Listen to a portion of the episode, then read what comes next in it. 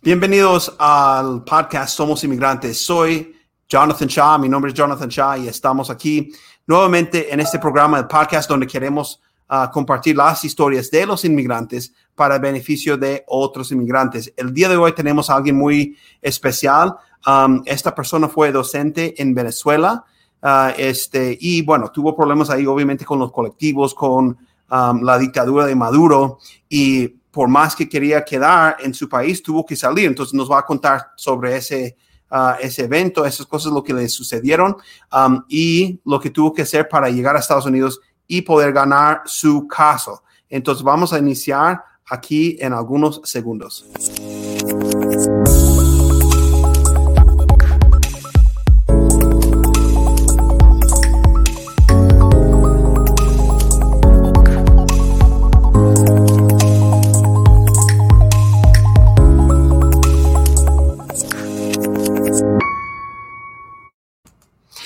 Nelson, ¿cómo está? Mucho, uh, me da mucho gusto verle nuevamente. ¿Cómo has estado? Muy bien, abogado, muy bien. Gracias a Dios, todo bien. Aquí, bueno, ahorita descansando. Perfecto, bien, bien. Bueno, nos da mucho gusto poder conversar este, con usted, escuchar su historia nuevamente. Yo sé que um, yo había trabajado con usted en su caso hace, ya tiene como dos años, ¿no? Más o menos. Sí, sí, ya tres años. Tres ya años, tres abogado. años, wow, cómo vuela el tiempo. Pero uh, bueno, eh, tienes una historia muy interesante que me, me, me, encanta y bueno, me encanta compartir esas historias, obviamente en las cortes con los jueces y los oficiales, pero luego mucha gente que puede beneficiar también de esta historia no ha escuchado esta historia. Entonces, este, um, gracias por aceptar la invitación de poder conversar uh, con nosotros. Bueno, Nelson, yo sé que tú eres de Venezuela, tengo tres años que no he visto el caso porque pues ganamos el caso. ¿De qué parte de Venezuela? ¿Qué ciudad? ¿Me puedes recordar? Eh, Caracas. De Caracas, okay. ¿Y cuántos años vivi viviste en Caracas? ¿Toda tu vida?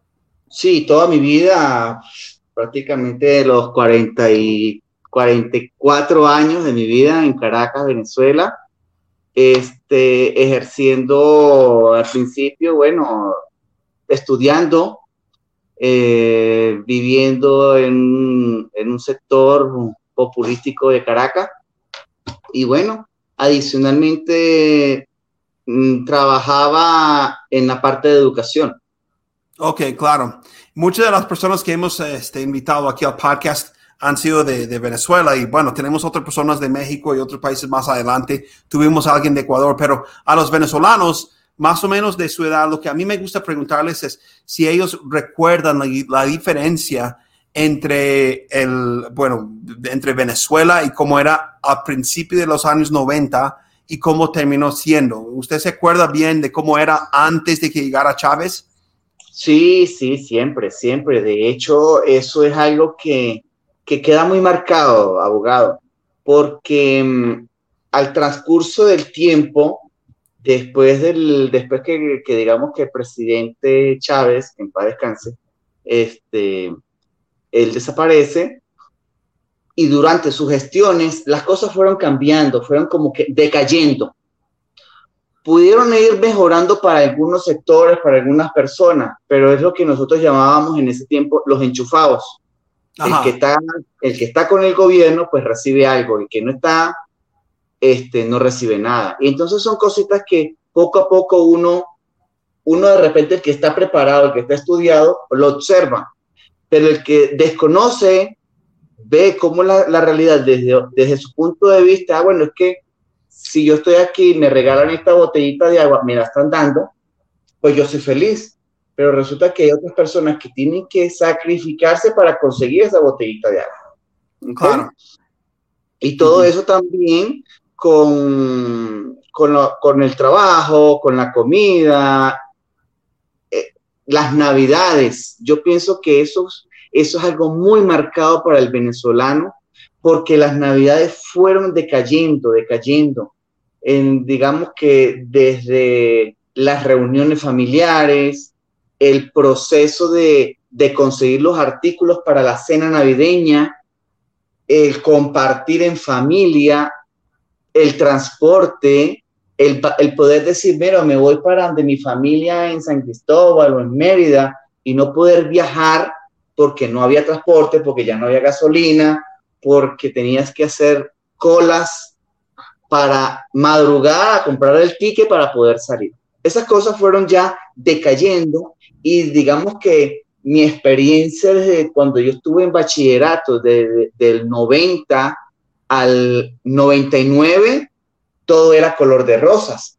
Pero después del 99, 2000, las cosas fue como que descendiendo, descendiendo, hasta el sol de hoy, de que hoy día, como, como se ha planteado, uno lo ve en los videos, la crisis en Venezuela es muy aguda, muy aguda, es muy triste ver, ver y oír todavía. Yo oigo a mis amistades y dicen, mira, es increíble que eh, una amiga no tenga para comer, de repente solamente tiene para comer pasta, pero solamente la pasta, sin aliñar. Cuando digo sin aliñar es una salsa, un guisito, algo rico, pura pasta blanca. Sí, sí, e, eso es lo que tú comentas, he escuchado de muchas personas y para mí es interesante esto porque muchos jóvenes, digamos que de 20 años y, para abajo, ¿verdad? Entre más, más joven, bueno, no recuerdan otro Venezuela, solo recuerdan Venezuela como es ahora, pero no tienen esos recuerdos. Lo que, y mucha gente me menciona, sí, pues si recuerdo, eh, nos juntábamos en la finca con la familia o en la Navidad, como tú mencionas, o viajábamos y había de todo, teníamos todo. Este, y luego otros me dicen, sí, pues al principio del chavismo nos parecía bien más o menos porque pues nos daban cosas, ¿verdad? Pero luego, eh, conforme va pasando los años, se acaban las cosas que están dando y ahora terminamos como estamos ahora. ¿Cuándo, bueno, este, ¿cuándo empezaste tú a tener, um, no sé, enfrentar peligro? Porque una cosa es que pues te hace falta para la pasta o la comida o tienes que formar cola para pedir comida en las tiendas, pero ¿cuándo empezaste a tener como que un peligro personal hacia tu persona? Cuando, cuando ya uno, digamos, es que, como dice la canción por ahí, soy rebelde, cuando uno se vuelve rebelde este, y empieza a discutir con las personas por, por tonterías, por, tonterías porque son lógicas para el ser humano que está acostumbrado a trabajar, a ganar su sueldo y conseguir las cosas con sacrificio pero que de la noche a la mañana no haya nada y que de repente tú, este, o uno, mejor dicho, eh, eh, es, como si se convocado a, a eventos, a marchas, a, meetings, donde te decían, mira, este, tenemos que ir y hay que anotarse en una lista para que nos den un bono o para que nos den una cesta de comida ¿qué es esto? Esto no puede ser así. O adicionalmente a eso, que tú estás de repente, o yo, perdón, digo yo, porque yo soy que lo viví, lo vivo, el llegar a las elecciones, como una vez pasó, y yo llegué a mi, a, mi cita porque me citaron porque yo tenía que ser miembro de misa. Y ellos sabían que yo era apático a la, a la, a la situación. Pero como me dijo una vez un coordinador, mire profesor, usted o está con el gobierno o está conmigo. Porque si no, le gusta, se va a tener que ir. Así de fácil. Me lo dijo un coordinador porque nosotros no, yo no estaba de acuerdo con, con algunas cosas que estaban sucediendo, tanto a nivel político como educativo, porque ya estaba, se estaban metiendo con la educación, con la educación del muchacho, porque yo he sido muy crítico en esto, abogado.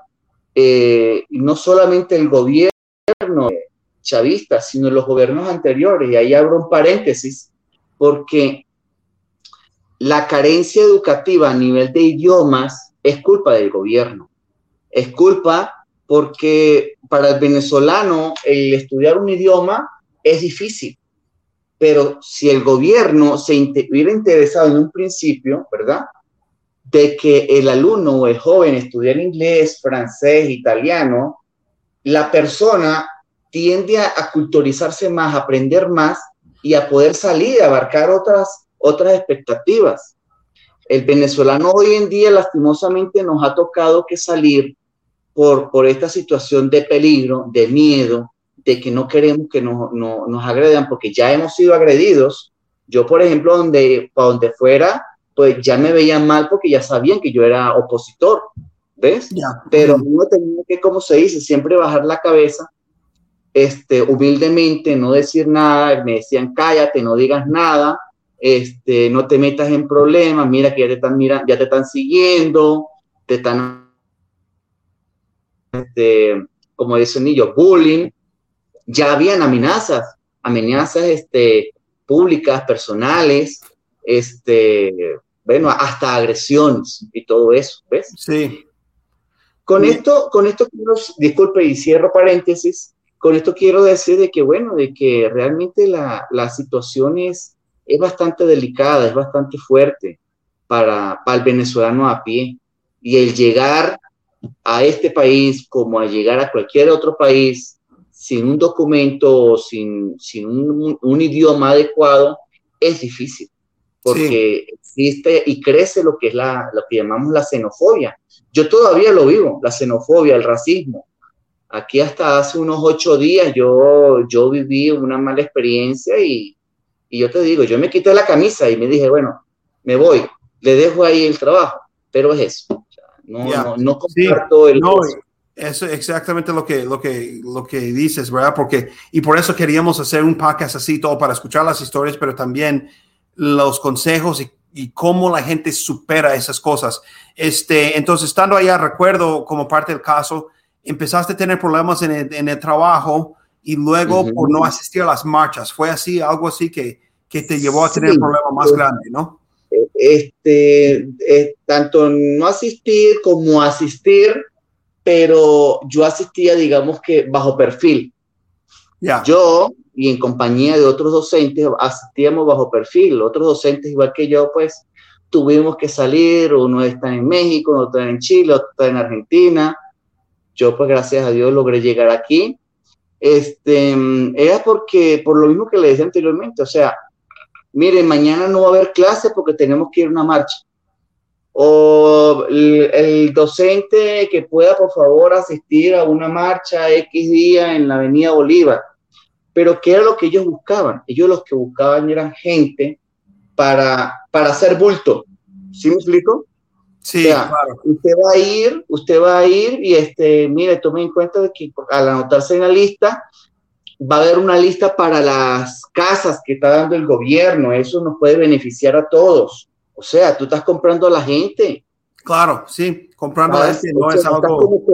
Buscar de convencerla, ni siquiera porque, este, oye, tú eres docente, estamos aquí, no, sino que era también los médicos, los enfermeros, este, el obrero común de cualquier área. O sea, es, es como un, como un soborno, un soborno de que te, te, voy a dar esto, pero tú tienes que estar conmigo en esto. Sí, claro. Entonces, uh -huh.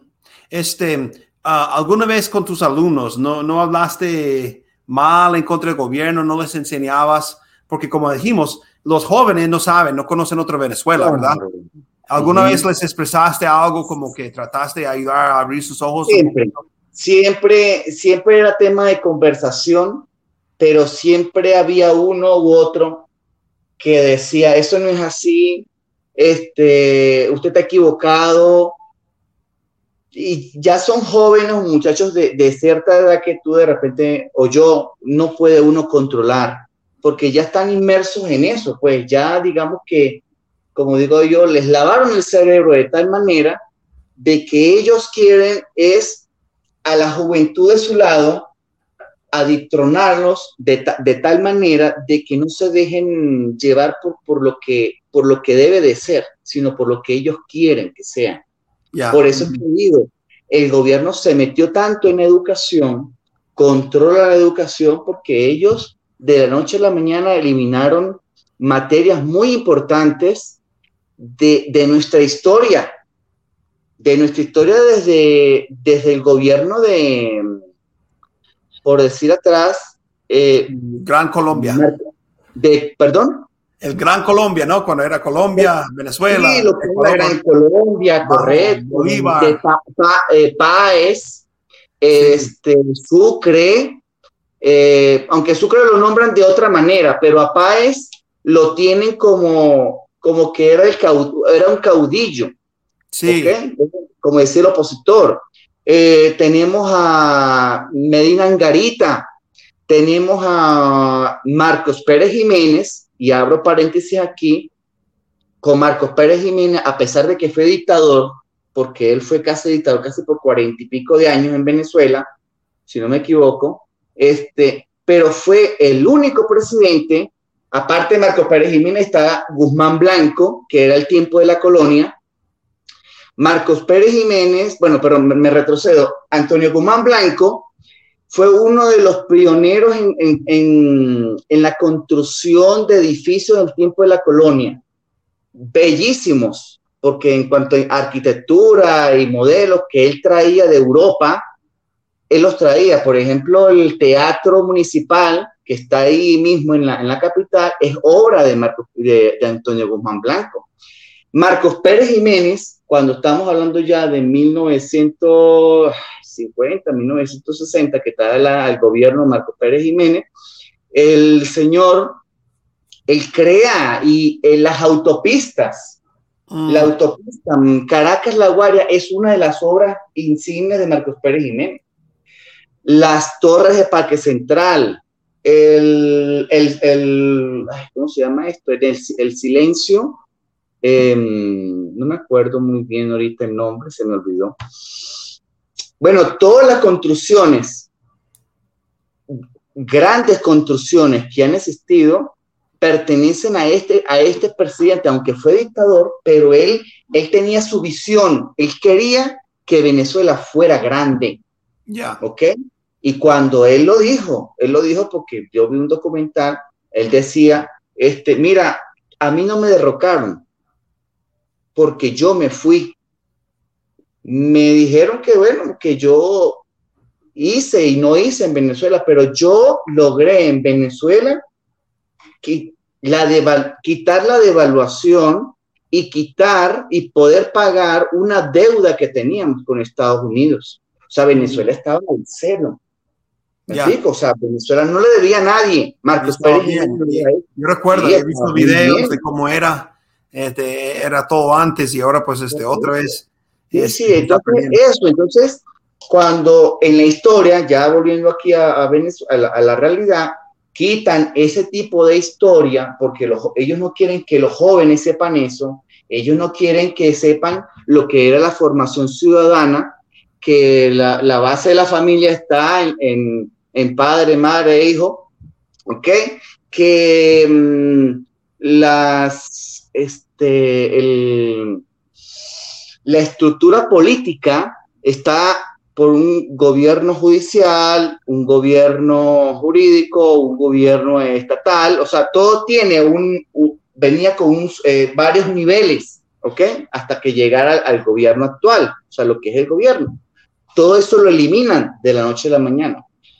Y querer ahora que no, que venimos de los indígenas, que tenemos que hablar la, la lengua guayú, que esto y aquello. Yo lo respeto porque son valores eh, de nuestros ancestros. Sí, son parte, es parte, pero o sea, lo que quieres decir es que como que rechazaban la idea de que los, los este, españoles habían llegado y habían estado ahí, habían rechazado. También. Algo que vi también, y a lo mejor, yo sé que estamos saliendo un poco del tema, pero es interesante para mí. Yo recuerdo cuando yo estaba estudiando en la universidad, en un momento el Chávez va y encuentra el cuerpo de Simón Bolívar y lo sacan y no sé qué. ¿Se, ¿se acuerda eso? No sé. Eh, sí. Eso, de qué se trataba? Cuando, hizo eso? Cuando, cuando esto sucede, y vale destacar esa información, yo estaba, ya yo estaba trabajando, yo tenía dos trabajos, porque yo necesitaba bandearme, porque ya empezábamos a tener crisis, todo estaba subiendo, ¿verdad? el dinero no alcanzaba y yo daba clase, pero los fines de semana, sábado y domingo, me iba con una amiga a, fiestas, a preparar fiestas, eventos, ¿sí? Ya. Eh, eso se llama aquí como lo que llaman ustedes colchones inflables, camas elásticas. Ya, ajá. Corri, eh, eh, máquinas para hacer palomitas de maíz y todo eso. Era una manera de yo poder sustentarme y tener una entradita de más. En esos días, en esos tiempos, hablaron, estaban hablando de que estaban exhumando el cuerpo del libertador, porque querían saber cómo lo habían este, asesinado y adicionalmente porque querían reubicarlo de un, de un lugar a otro porque estaban ampliando el Panteón Nacional. ¿Qué sucedió allí? Ya se estaba rumorando de que eso no era lo que ellos estaban buscando. Aquí eh, eso es un tema muy, muy delicado porque este, eso me lo dijo un señor y me decía, mira, el tocar el cuerpo de un prócer de la libertad, y en este caso de Simón Bolívar, que liberó más de cinco naciones, que es un insigne a nivel mundial, eso es sagrado. Eso es como que, eh, discúlpeme que, que, le haga la comparación y aquí venga de repente alguien y quiera decir, bueno, vamos a abrir la tumba de Abraham Lincoln. Exactamente. Tú no puedes hacer eso porque eso es algo sagrado. ¿Por qué tú no vas a tocar si él no está haciendo nada? O sea, ¿cuál era la idea de ellos en un principio? Bueno, sí, hacer, tomar, tomar muestras de allí para fines, digamos, no políticos, sino que fines como de brujería, ¿verdad? Vaya la redundancia. Este, no solamente profanaron la, la tumba del libertador, sino también profanaron la tumba de, mm, de, los padres, de los padres de él, que estaban en la iglesia, en la, en, la, en la catedral. En la catedral están los restos de, los, de los padres y creo que una de las hermanas y la esposa están en la, en la catedral. Profanaron también allí porque decían, no, tenemos que sacar muestra del ADN para compararlo con, el, con, el, con, el, con lo que tenemos aquí, a ver si realmente tiene compatibilidad. Mm. Hoy por hoy, hoy por hoy, y se ha dado el caso de que, y según lo que yo he visto, porque yo he leído, he visto, las personas que profanaron la, la tumba han muerto, porque oh, al parecer, al parecer esto fue ya como una maldición, con el, oh. con el debido respeto. ¿Ves? Ah, pues qué interesante, ¿eh? Sí, sí, porque una cosa muy, era, era algo muy delicado. Todas esas personas se enfermaron y entre ellos estaba el señor presidente eh, Rafael Chávez Fría, ¿ok? Falleció. Todos ellos, todos ellos se han ido desapareciendo, se han ido muriendo extrañamente. Eso es como cuando, discúlpame y cierro aquí, cuando abrieron las, las pirámides de Egipto, ¿ok? y profanaron la tumba de Tutankamón y el, el, el, arqueólogo, que era uno de ellos, y todos los que estaban alrededor cuando abrieron la tumba, fueron muriendo repentinamente y extrañamente. O sea, es una cosa, como lo decía la persona que me lo dijo, el, el abrir la tumba de un prócer de la libertad, eso es sagrado, porque él es prácticamente un santo. Claro, no, interesante eso. Yo no había escuchado esa parte, esa versión. Yo siempre pensaba era como para como quien dice, mira, yo soy igual que este. Y por eso, ¿no? Algo así, pero, no, pues interesante eso. No, eh, ellos hicieron mal, mal, mal hecho. Eso es algo que, que para ellos lo tomaron como que lo mejor, porque lo grabaron, hicieron tomas. Este, yo he visto los videos de eso, pero da tristeza ver mm, y pena pena ajena ver cuando abren el sarcófago, cuando quitaron una tela y estaba el esqueleto del libertador allí. Ellos esperaban encontrar de repente a lo mejor encontrarlo con su uniforme, con la espada, qué sé yo, pero no, realmente lo que era un, un cuerpo inerte allí, ¿verdad? Un esqueleto que lo que merece es descansar en paz, porque él no tiene la culpa de, de, de esto. Es como todavía lo que dijo Simón Bolívar, yo no, yo, yo no, yo no daré descanso a mi alma hasta, hasta bajar, hasta que cesen las, ay, no me acuerdo bien, no daré descanso a mi alma hasta que cesen las, las políticas, algo así. No, no me recuerdo. Luego, como tú dices, toda esa gente ha tenido problemas, hasta el mismo presidente Chávez falleció, murió. Mm, ¿Será que el, libertador, el, Simón Bolívar, sigue luchando de alguna forma? Está luchando. Yo pienso que no solamente... Dice que nunca quiso que Venezuela fuera así y ahora sí, y, otra vez sigue luchando para liberar este Venezuela. Hoy día, hoy día, hoy día, digamos, somos nosotros los que estamos luchando como el libertador, pero desde otra óptica. Estamos luchando para, para darle de comer a nuestra familia, para ayudar a nuestra familia y amigos, porque te, te, digo, yo colaboro no solamente con mi familia, sino con algunas personas que, oye, que lo, que lo publican en las redes. Este, por favor, este, necesitamos una ayuda, una colaboración, no tenemos para comer, no tenemos para pagar servicios, no tenemos para pagar algo. Entonces, oye, con poco o mucho se hace bastante.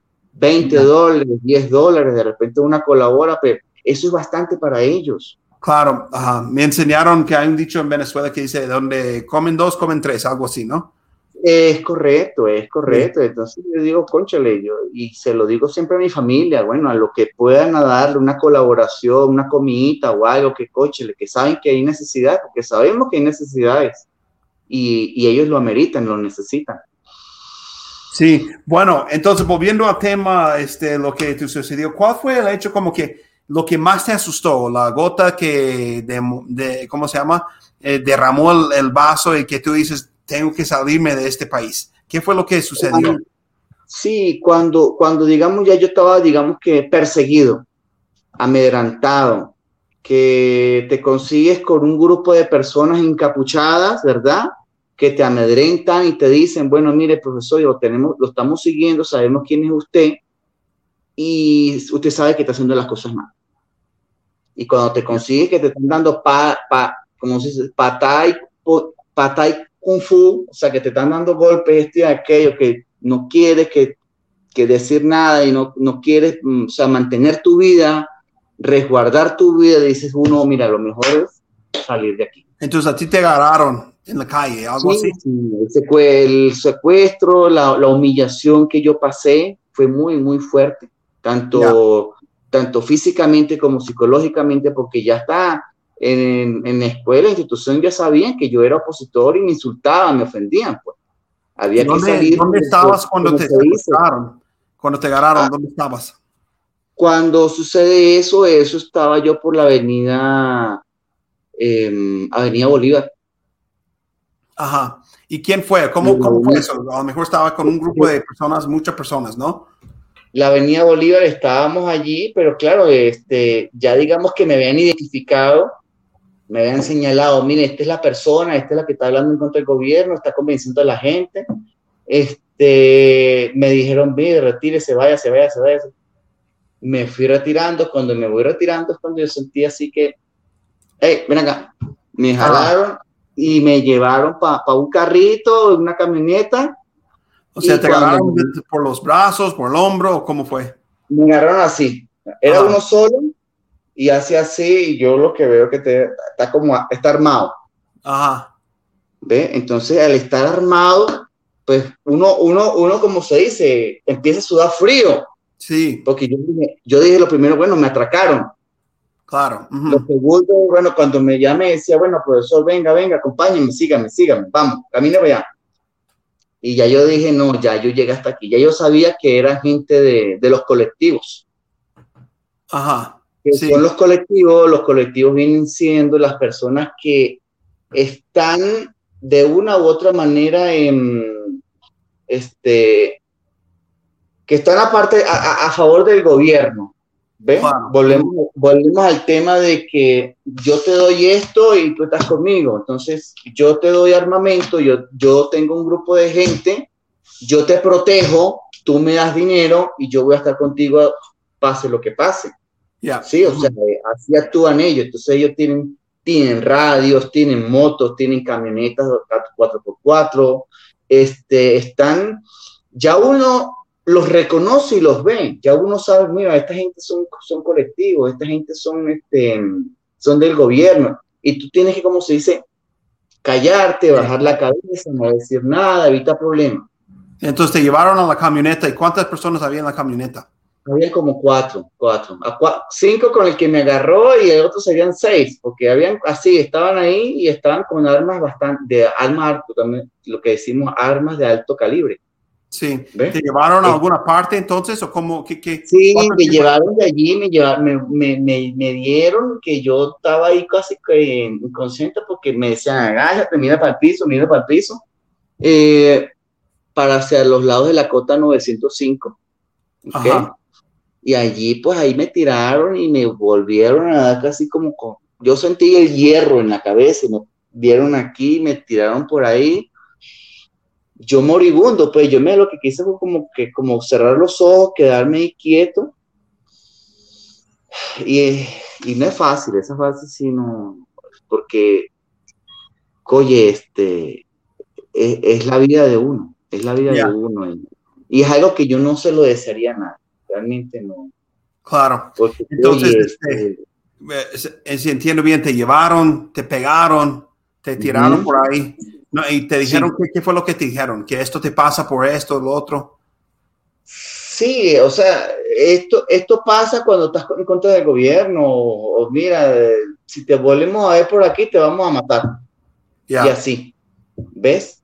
Este, claro, yo quedé toda, como decimos, tatareto así, no sabía todavía hasta que reaccioné, recapacité, miré, miré dónde estaba y yo asumí que esto era la, la cota 905 y como pude, porque no tenía dinero, no tenía cartera, no tenía nada, paré una, un carro, le expliqué lo que había pasado y el transporte pues me llevó hasta cerca de ya de, digamos, de, de la Yaguara, la Yaguara no, de La Paz, La Paz, fue por allí.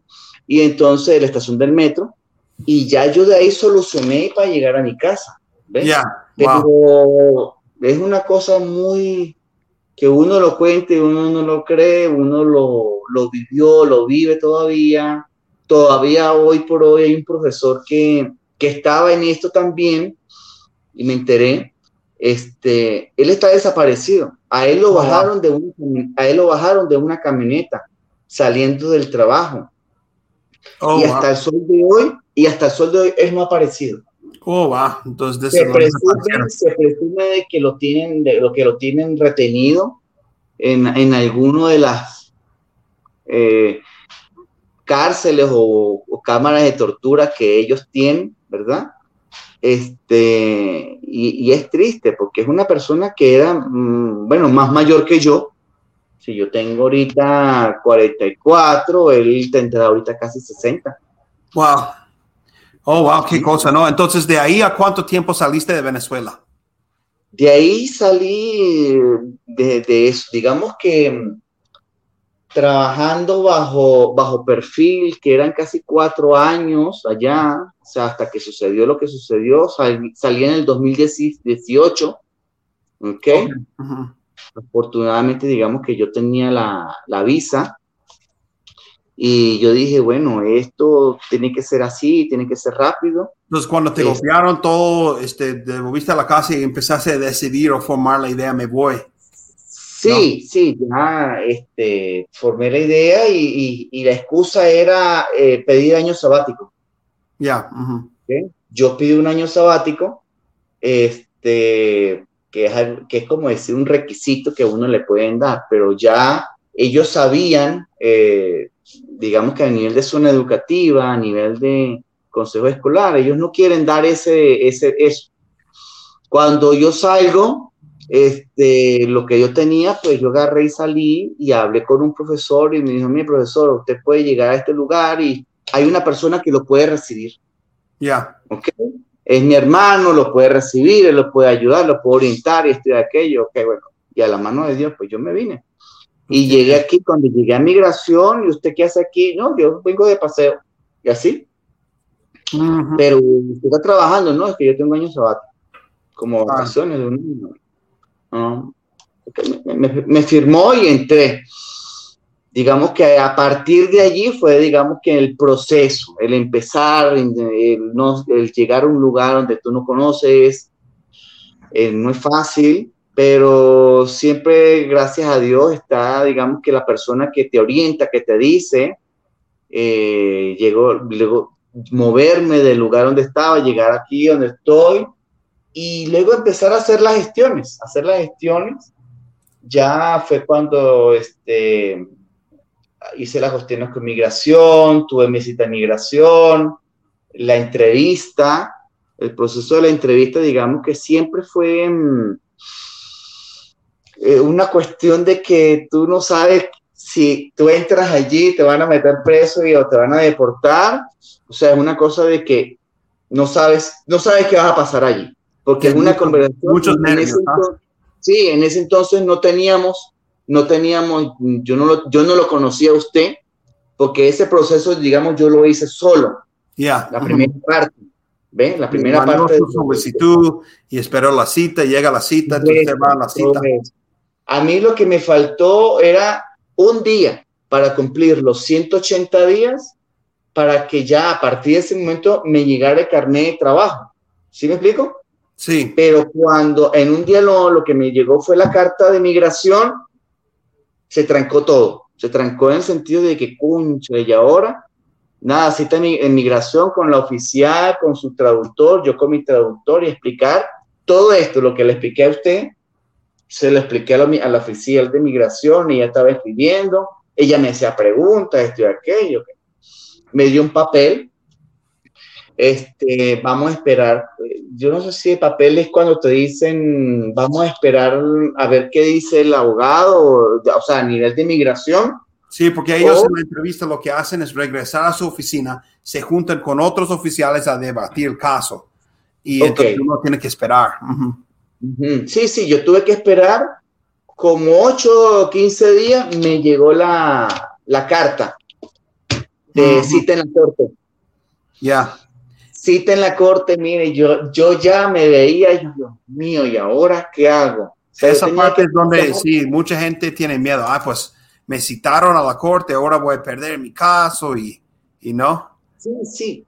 Y entonces, bueno, después de allí, preguntar, buscar abogados, buscar abogados aquí, allá, llamar.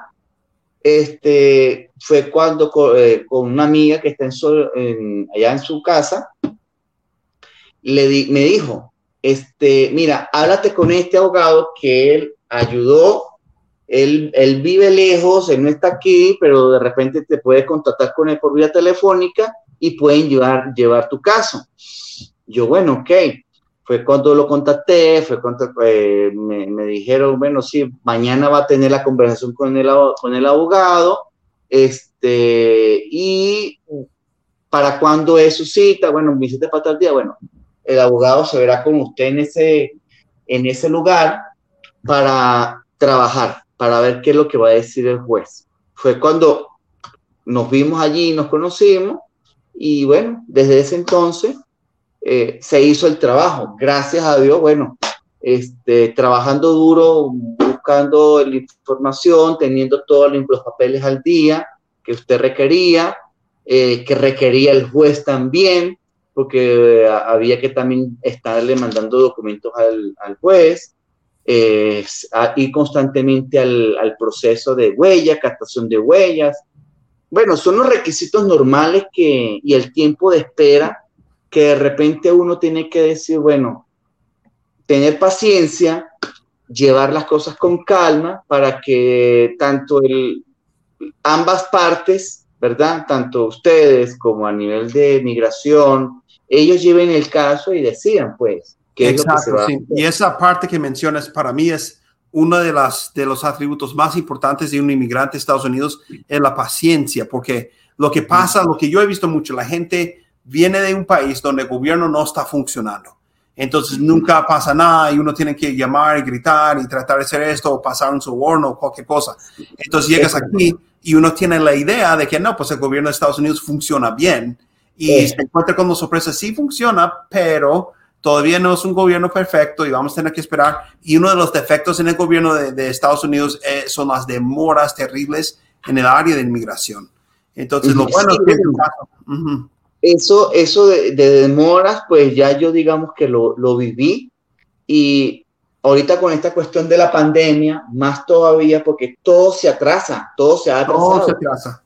Sí, porque yo vi, un, yo vi, un, documento por ahí, una, una, información donde decía y explicaban por qué el proceso de inmigración está tan lento y explicaban, lo que pasa es que con esta cuestión de la pandemia, si eran 100 personas las que trabajaban, por razones de bioseguridad, tienen que reducirlo a 10. y otras personas estarán trabajando desde su casa. Entonces son cosas que realmente para el que llega lo desconoce y quiere todo rápido. Exacto. Con, con querer todo rápido o, de repente eh, con el debido respeto insultar a alguien no vamos a lograr nada. O sea, tenemos que respetar el proceso, tenemos que tener paciencia y digamos que yo me armé demasiado paciencia y yo tenía paciencia y hacía mucha oración, gracias a Dios, hoy por hoy, y, bueno, para que todo funcionara y fuera bien. ¿Ves? Claro, sí. ¿Cómo te sentiste el día de la corte que, el juez te dice, te voy a otorgar el asilo, ganaste tu caso? ¿Qué, qué fue lo que sentiste ese día? Wow, cuando, cuando me dijeron eso, después de dos horas y media de conversación, porque fueron dos horas y media largas allí, sí, sí, sentado allí con calma, oyendo al, al, juez, oyendo, explicándole al juez, y explicándole al fiscal, explicándole a usted, tener paciencia y como, y, y hablar y hablar y hablar, y, este, y que la fiscal en un momento lo dijo yo no le doy el asilo. Sí, Así lo dijo. sí, correcto. Ella fue tan, yo no le doy el asilo porque él se necesita más este, investigación, necesitamos más argumentos. Yo, yo creo que yo, gracias a Dios, yo creo que yo le caí bien al juez. este, el juez dice, miren, independientemente de lo que está pasando en Venezuela, yo reconozco, lo dijo el juez, yo reconozco que el profesor Nelson Maldonado sí corre peligro en su país. Claro. Así que hágame el favor, abogados, y fírmenme. Sí. La fiscal, como si no hubiera pasado nada. Ajá. Yo, y yo estaba saltado, y yo recuerdo que yo, estaba, yo tenía los audífonos puestos, y yo, yo, yo me quedé así, bueno, ¿y por qué pasó? ¿Y qué pasó? Y me decía la traductora, Nelson, ganaste, ganaste, felicitaciones. ¿Qué? O sea, yo me quedé así, o sea, fue como que sientes como que de repente una paz, porque cuando salí de allí, o sea, yo me sentía abogado, tranquilo, relajado, porque gracias a Dios el proceso fue, fue, fue bastante, fue fuerte, fue de, horas, fue de comunicación con ustedes, de mandar información, como le decía anteriormente, de ir a migración por la cosa de las cartagüellas, o sea, uno, uno está todavía como la expectativa, pero cuando te dicen, sí, mira, aprobado, tú te quedas. Y después el, juez lo dijo, bueno, este, ¿cómo está el proceso del, del carnet de trabajo? Bueno, tenemos que hacerlo. Ah, bueno, el, abogado agarró creo que un papel y firmó y procede ahora con el, con el carnet de trabajo del señor.